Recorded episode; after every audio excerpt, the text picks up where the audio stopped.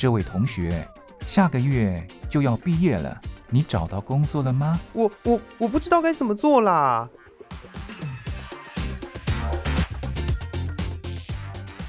想找工作，却不知道该从何着手；想换跑道，却不知道自己能不能做得来。收听职业相谈所，让各行各业的前辈为你指点迷津。在职场上迷路的人啊，一起来寻找你的栖身之所吧！欢迎收听职业相谈所。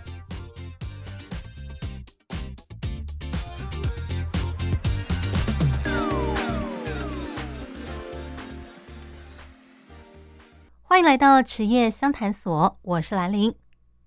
现代人的生活高度依赖网络，不管是工作的时候需要用电脑上网。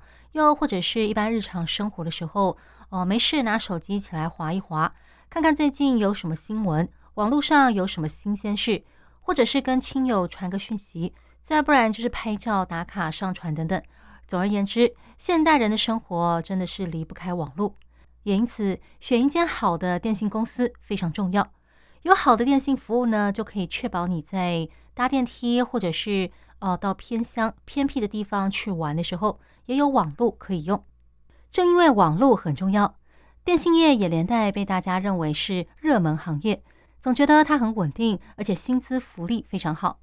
在台湾，虽然说电信业是民营企业，但是大家基本上呢，已经把它看成是跟公家单位铁饭碗差不多的工作了。尤其是在疫情肆虐的这几年哦，由于很多人因为疫情的关系失去了工作。所以，当电信业开始对外征才的时候，报考的人哦，几乎就跟报考公务员的人一样多。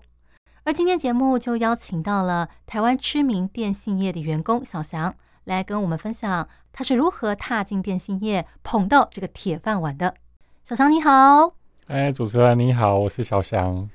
刚刚我跟大家介绍，就是你在呃知名的电信公司工作。那我想问一下，你在这边工作几年了？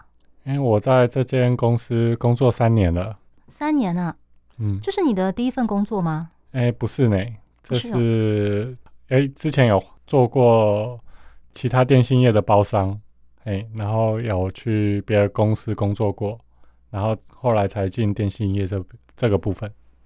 所以你之前的工作都是跟电信有关的吗？哎，对，都是相关的行业。那这么说，你大学是读电信电子相关科系吗？哎，对，我是读电子相关的科系。所以等于说，就是你很早以前就已经呃清楚自己的长处跟志向在哪里，所以从呃大学的时候就读相关科系，然后出来做的工作全部都是电子电信相关业这样子。嗯，对，没错。那你可不可以简单介绍一下，就是呃你在电信公司的工作大概是什么呢？嗯，主要就是负责用户端的，它就是有嗯网络的部分，就是基本上就是有网络的需求。那我们就是从机房，然后一路诶、欸、做线路维修，然后做到诶、欸、做到用户诶、欸、用户端的这个部分，然后他在使用网络的地方可以顺利的上网。嗯，这样。所以说是这个电信网络维修这维修保养这一块吗？哎、欸，对。原来如此，那你当初是怎么进电信公司的？哎、欸，一开始是有诶、欸，那个公司有那个招募，那通常都会有在诶、欸、网络上啊，或者是诶、欸、新闻报道都会有相关的哎、欸、相关的讯息。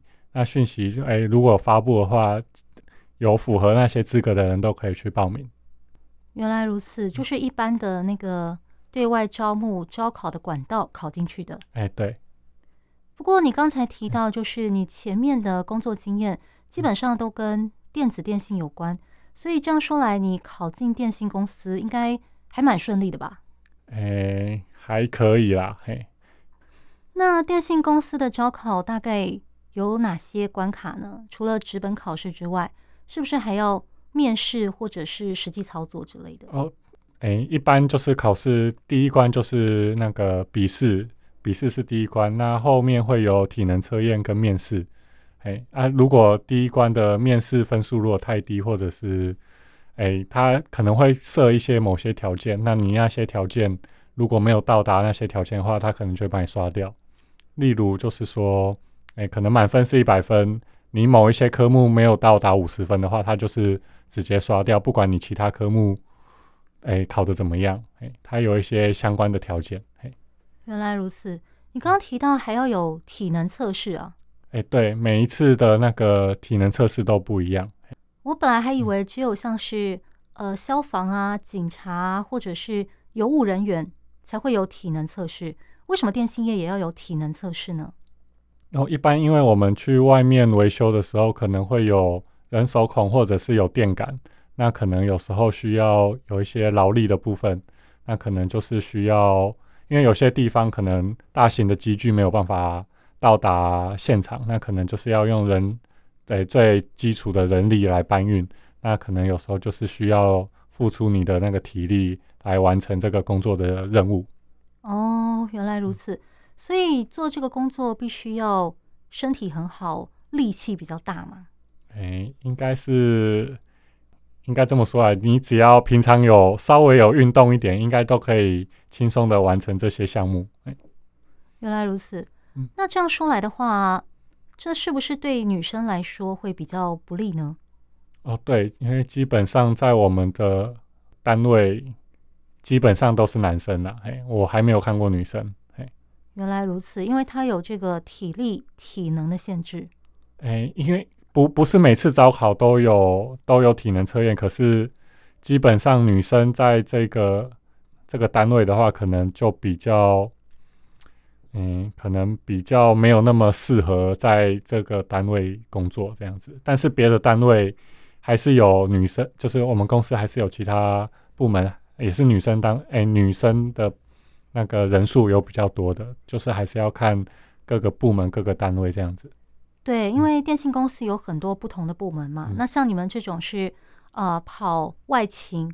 要维修保护的，对，所以可能就男生比较适合在这个体力体能上。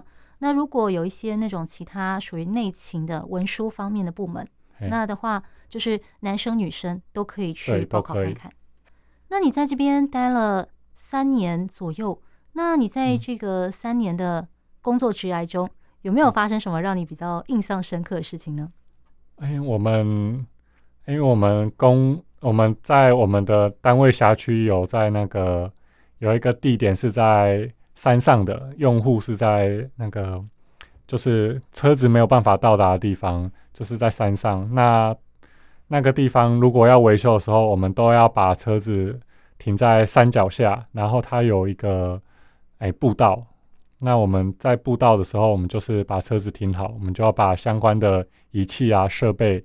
然后要维修的工具，要把它背上上。那通常走上去可能就是顺利的话，一两个小时就可以结束了。可是如果是哎，可能遇到一些困难，或者是遇到一些阻碍的话，可能就是要在上上面哎野餐了，吃午餐这样子。哇，刚刚才说你们的考试要考那个体力体能，嗯、这不马上就派上用场了吗？哎，对啊，就是通常早上第一班出去，那可能。在上面可能爬到爬爬上去，爬到第一个障碍点的时候，可能都已经过中午了，都有可能。哎，哇！可是、嗯、既然如此，那那个地方没有办法开车上去哦。哎、欸，对，因为它那个地方可能算有些地方像是产业道路啊，可能还有机会开上去。可是有时候，嗯，那些人烟比较稀少的地方，可能就只有哎、欸，就是徒步走上去了。哎，没有办法利用车子或者是摩托车走上去。天哪！嗯、那你们当初那个塔台是怎么建的啊？那个要搬上去的那个设备更多吧？哎，对，就是前辈们其实也是蛮厉害的，就就是他是他前面的那个可能有哎塔台啊，或者是其他的，他也是一哎一砖一瓦慢慢搬上去，然后在上面组装起来的。嘿，哇，天哪！嗯、看来这真的是一份。很需要体力的工作，哎，还好啦，嘿。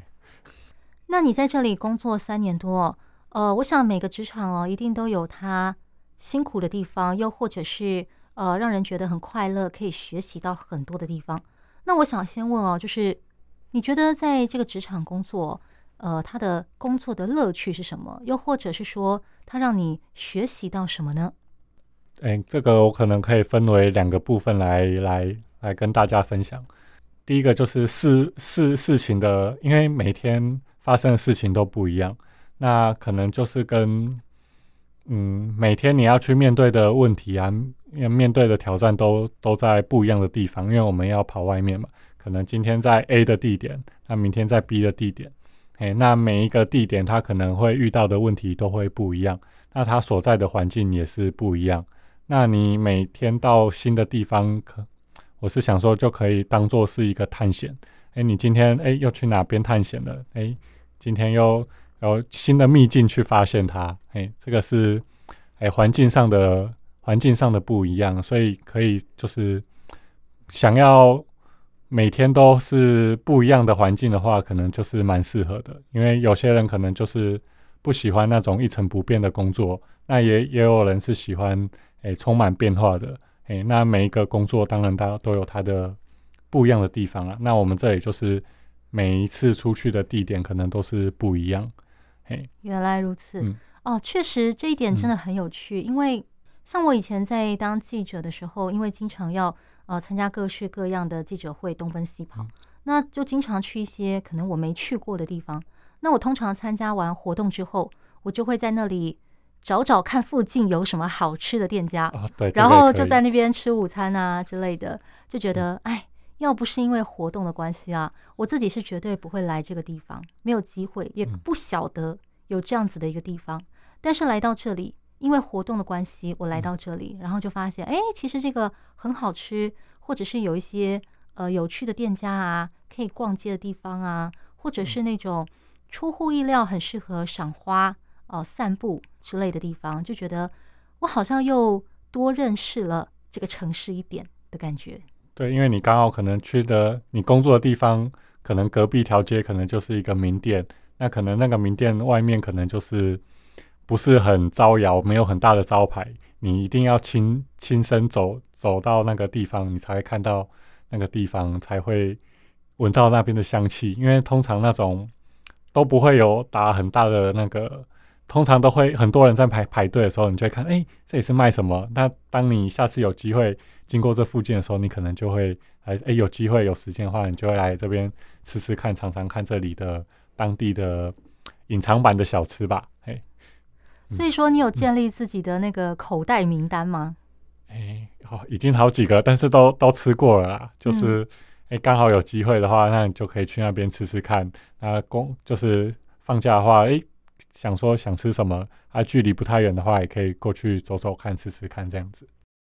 那你刚刚说就是呃，工作上的乐趣还有收获，可以分成两个方向来讲。嗯、那一个就是你刚刚提到，就是因为工作关系，可以去很多不同的地方，呃，维修保护，所以就知道了很多不为人知的这个美食或者是景点。那另外一个是什么呢？另一个我觉得应该是指人的部分，因为你去。外面每天会遇到的人都会不一样，除非你是一起工作的工作伙伴，才会每天相处在一起。那像如果你去外面维修的话，就是你跟客户，那你跟客户的话，就是通常就只会见这一次面而已。那你就会去，可以可以很快的就会知道，哎，我今天要怎么做。有时候就会马上的了解，哎，这个人他的个性怎么样？因为有时候是他会。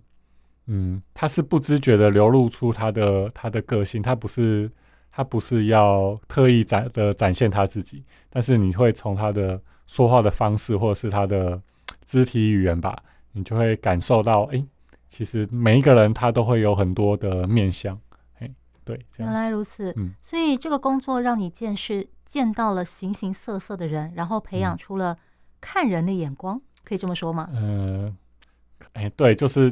比较哎浅显可以看出这个人到底是怎么样啊？通常就是你看一眼，大概就会可以猜啊。但是这个人到底是怎么样，其实你还是要有一个长时间的跟他相处相处的过程，你才会知道每一个人都他的他的本性啊，或者是因为每一个人他他还是有很多的面相啊。那他可能展现出来，他可能第一次他见到你，他也觉得你是陌生人嘛。那他见到你，他可能就是一个，嗯，就是一个，可能也是保护他自己的一个面相出来吧。嗯、确实，一个人的真实个性哦，要经过长时间的相处才知道。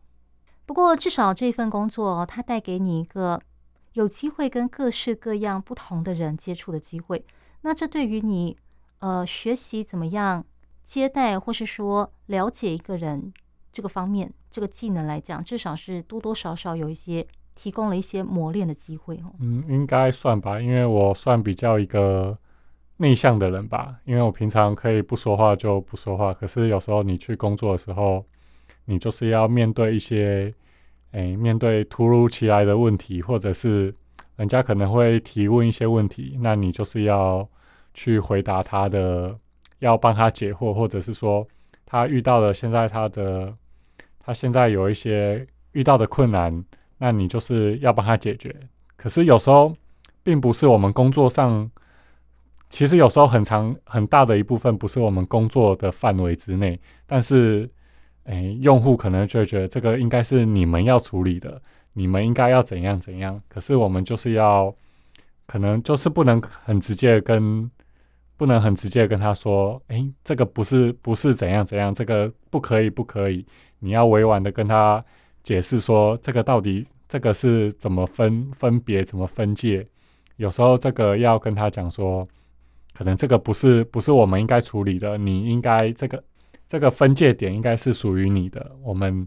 哎，我们的维修的范围只到某一些地方，那其他地方可能就是你们要自己处理这样子。我知道你说的这种情况，这种顾客其实就是所谓的 “OK”，，对吧？哎，就是他会要求比较多啦，但是你工作很忙的时候，你每一个客户都要做到一百分的话，我指的一百分就是客户的要求你都要满足他的话，可能你的工作。一天二十四小时都给他，可能都还不太够。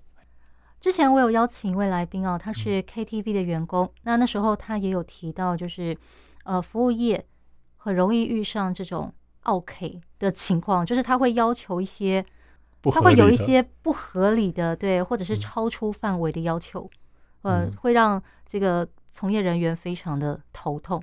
所以电信业也是有这种情况。嗯，对，我觉得应该是指。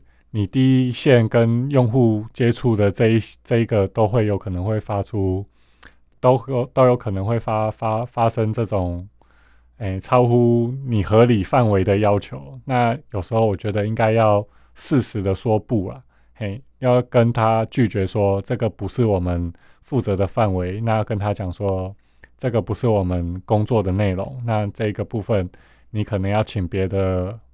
嗯，可能要再花钱，那请不一样的专业人士来帮你解决不一样的问题，这样子。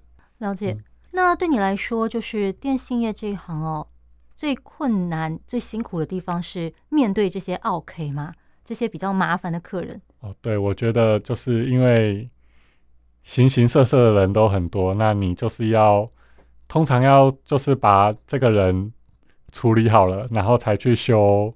还是去修机器啦，嘿，因为人人是很难修的，通常都是修不好。对，那机器因为机器很简单，你哎、欸、有就有，没有就没有，嘿，对，所以你只要机器真的不行，那你就换一台机器嘛，嘿，通常换的都会好，但是你人没办法换，对，所以你要把那个人修好，要解释给他听，我觉得这个有时候也是困难的一部分。嘿，了解，啊、嗯呃，那么。刚才节目一开始的时候提到，就是因为这个疫情的关系，导致呃经济大环境不好，所以呃在这疫情的几年来，电信业的报考人数有增加吗？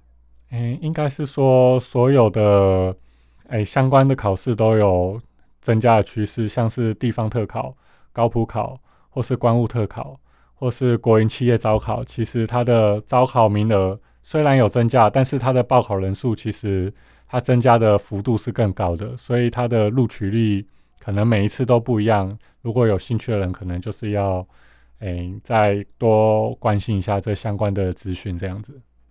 果然，因为现在大家都觉得工作还是、嗯、至少在现在这种情况，还是先求稳定比较重要。对对对，因为像我刚毕业的时候，其实。那时候的录取率还比较高，哎，因为报考的他报考的人数没有那么高，但是他的他录取的名额都是其实录取的名额每一年其实都是差不多人数的，不会特别增加或是特别减少，哎，那每一年其实他都是有招考的，不管是哪一家公司或是某一个企业或是某一个部门，他其实每一年的那个每一年的替换的那个。程度应该都会差不多，所以每一年他其实都会有招考的名额。嗯，只是说如果呃来报考的人变多了，那他的这个上榜率就会变低了。嗯，对，没错，这就相对的问题啊。那对于就是想要进电信业工作的人来说，嗯，呃，你觉得什么样的人比较适合进电信业？又或者是进这个产业有什么样子的门槛或条件？嗯，像我们刚刚聊到的，就是你说有体能测验。所以进这个工作，他可能需要呃体力、耐力，然后不能够有惧高，对不对？不能怕高。嗯、对，哎，因为他一开始每一个部门他的简章，他其实都会写说，哎，你应该要具备什么样的知识或什么样的背景。那有时候他都会写说，他需要相关科系毕业的毕业生，哎，你至少可能要有高中毕业或是大学毕业。那他每一个他简章都会写说，他会有相对应的考试的科目。那你如果有符合了这一些的时候，那你就可以先去看你有哪些科目你可以去报名的。那你就先报那一个你比较喜欢的那一个工作的项目。那再来就是你的工作的话，就是因为通常都会跟你的在求职哎求学期间。就是会跟你的求学期间的相关科目会有很大的关系。那可能会有像你上课的时候，可能会有可能有 A 科目、B 科目、C 科目。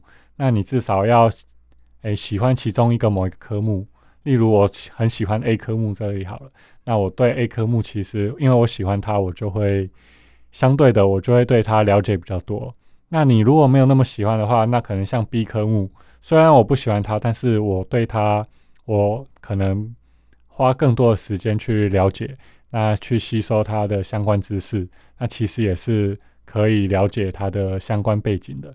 因为其实学问没有说很困难啊，你只要肯花时间、肯花哎精力去学习，哎，我觉得都可以去完成，都可以去哎了解它的相关的背后的意义啊。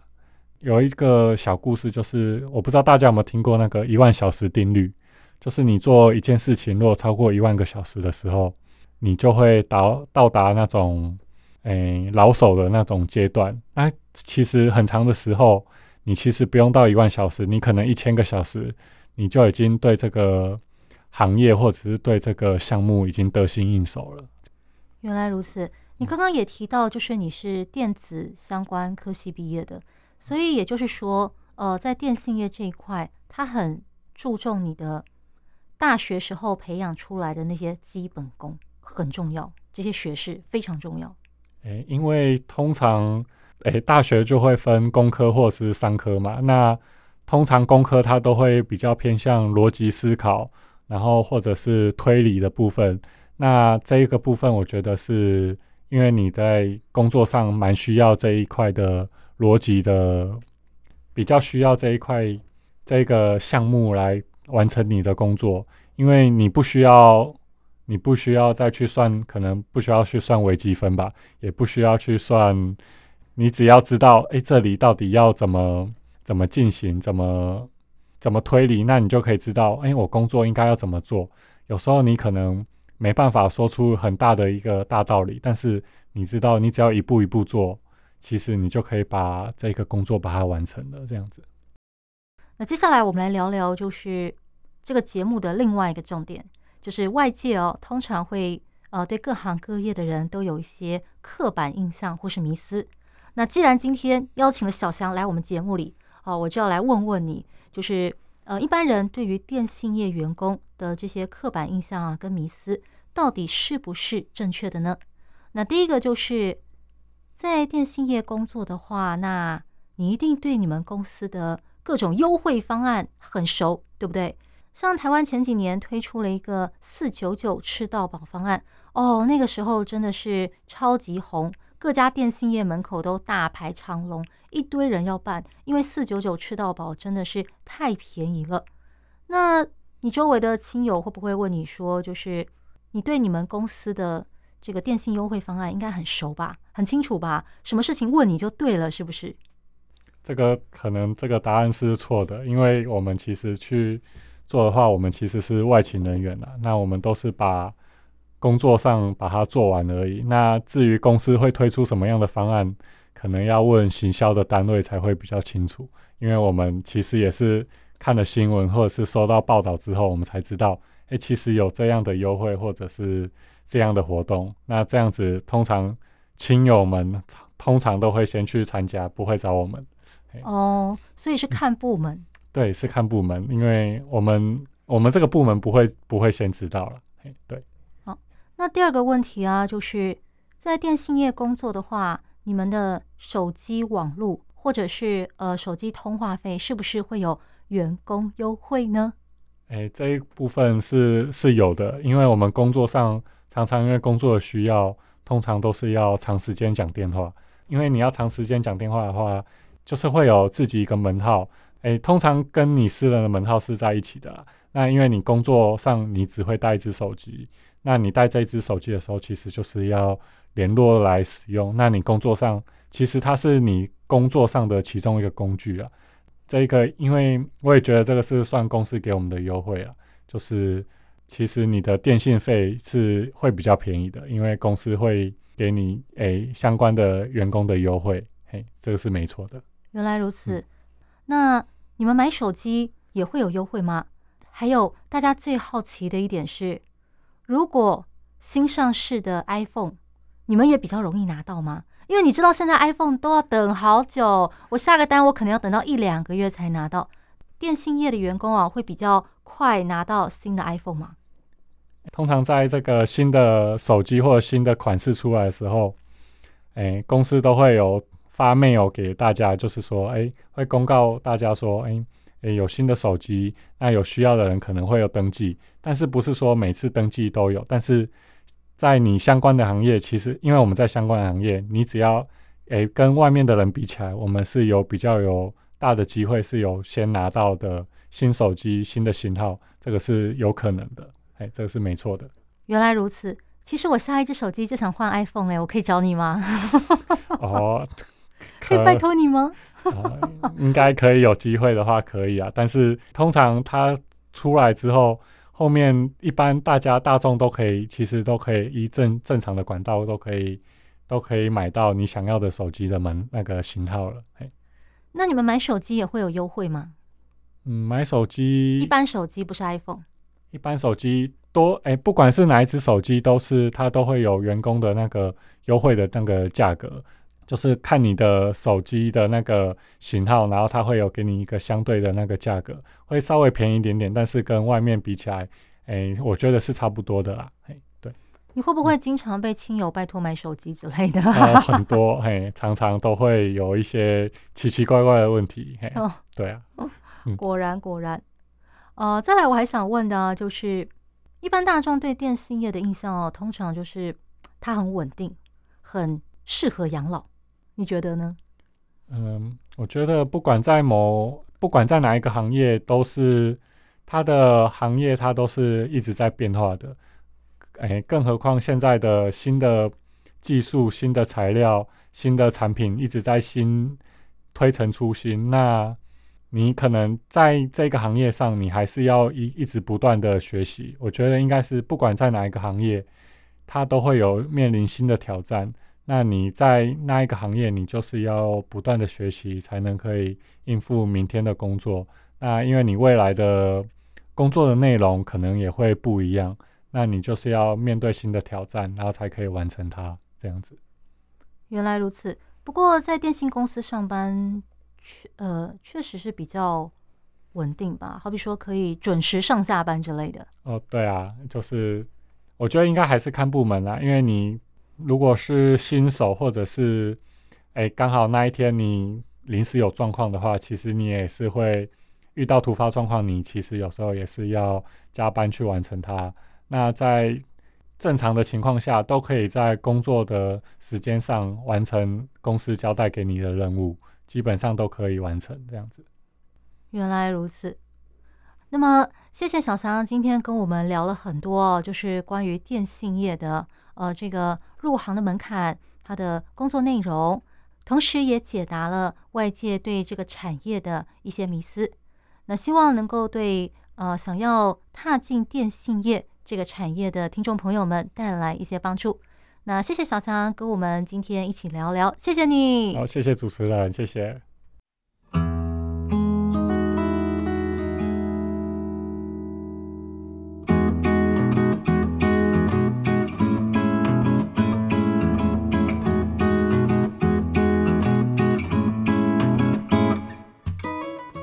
欢迎光临，这位客人，要不要试试看我们期间限定的甜点呢？哦，期间限定的啊？对，这是老板为了特殊节日做的，每一次的口味都不一样，只有现在才有卖哦。要不要试试看呢？好啊，那给我来一份吧。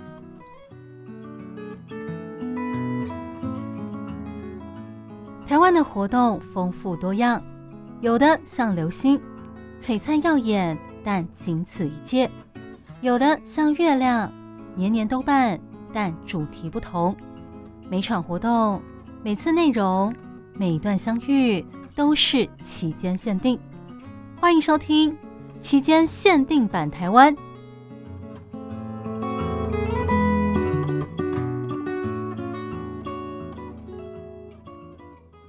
欢迎来到期间限定版台湾，我是兰陵。今天是四月三号。在台湾是清明连假的其中一天，我们从四月一号到四月五号都放假哦。既然有这么长的假期，当然大家在扫墓完之后呢，一定会出去走走逛逛的。这个时间点，在全台各县市呢都有各式各样的活动，其中一个最热门的就是上山采海芋啦。大家有没有看过海芋呢？它的外形就像是一张卷起来的 A4 纸一样，而且它的颜色非常的雪白。跟这个白百合一样，看起来呢就有一种洁净高雅的感觉。在台湾可以看到海域的最主要景点有两个地方，第一个地点就是在台北的阳明山竹子湖，这个地方的交通呢非常方便，你只要搭台北捷运到剑潭站下车，然后在出站之后直接转搭公车上阳明山，下了车之后大概再走一小段路就可以到竹子湖这个地方喽。阳明山是位在台北市区的一座山，虽然说是一座山，但是它一点都不偏僻荒凉哦。因为这座山开发的很早，山上不但有许多的学校，而且呢还有一些豪宅跟温泉饭店。据说能够住在阳明山上的呢都是有钱人，而且阳明山几乎在一年四季都可以赏花，而它最主要的赏花地点呢就是在竹子湖还有公车总站的阳明山花中这个地方了。竹子湖的海域季主要是集中在三月到四月这段期间。据说它的花田总面积可以达到十二公顷，占全台海域产量的百分之八十。所以每到海域的季节，就会有许多人慕名前来赏花。我在大学时期也曾经利用放假的空档来竹子湖赏花。虽然说我一开始对海芋没什么兴趣哦，都是跟着同学来玩的。但是，当我看到竹子湖里那一大片雪白的海芋的时候，我得说，我真的被这个场面给震惊到了。因为阳明山的天气哦，本来就是比较偏凉，而且一整年呢都雾蒙蒙的。而在这种环境的衬托之下，那些一只只竖起来的白色海芋，简直雪白到一个不可思议的地步，看起来呢有一种梦幻般的美感。也难怪会吸引这么多人前来赏花。我那个时候就看到很多人一直在不停的变换姿势，想要拍出最美的照片，甚至呢还看到了一些疑似是啊、网红、网美之类的人啊，带了看起来非常专业的摄影团队，看起来好像想要拍出那种疑似沙龙照或者是结婚照那样的效果吗？总而言之，竹子湖的海芋哦，真的是非常的受欢迎。话说回来，自从参加了那一次海芋季之后，我一直以为海芋呢就是雪白的，但是在看到不久前的新闻报道说桃园有一个彩色海芋季之后，我才知道原来海芋也有其他的颜色啊。不过在介绍这个活动之前呢，我们先来听萧敬腾所演唱的《海芋恋》，休息一下吧。接下来要跟大家介绍的是在桃园的彩色海芋季。这个彩色海芋季呢，它是从四月一号正式展开。据说现场有高达八万株彩色海芋，另外还有两万株的百合，十八万株的在地花草，营造出色彩缤纷的气氛。这八万株彩色海芋呢，总共有红色、黄色、粉色，还有橘色四大色系，另外还有比较罕见的黑色海芋。搭配以香芋为主题的装置艺术，营造出和阳明山白色海芋的那种一世独立的氛围不同的热闹浪漫的气氛。去年桃园市府也有举办过类似的活动，据说光是在清明连假期间哦，就吸引了超过二十三万人造访。而对于今年的彩色海域季呢，桃园市长张善政说，这次的规模是历年之最。希望全台民众都可以把握假日前来欣赏这个难得一见的景象。今年我们的彩色海域说有八万棵，是不是？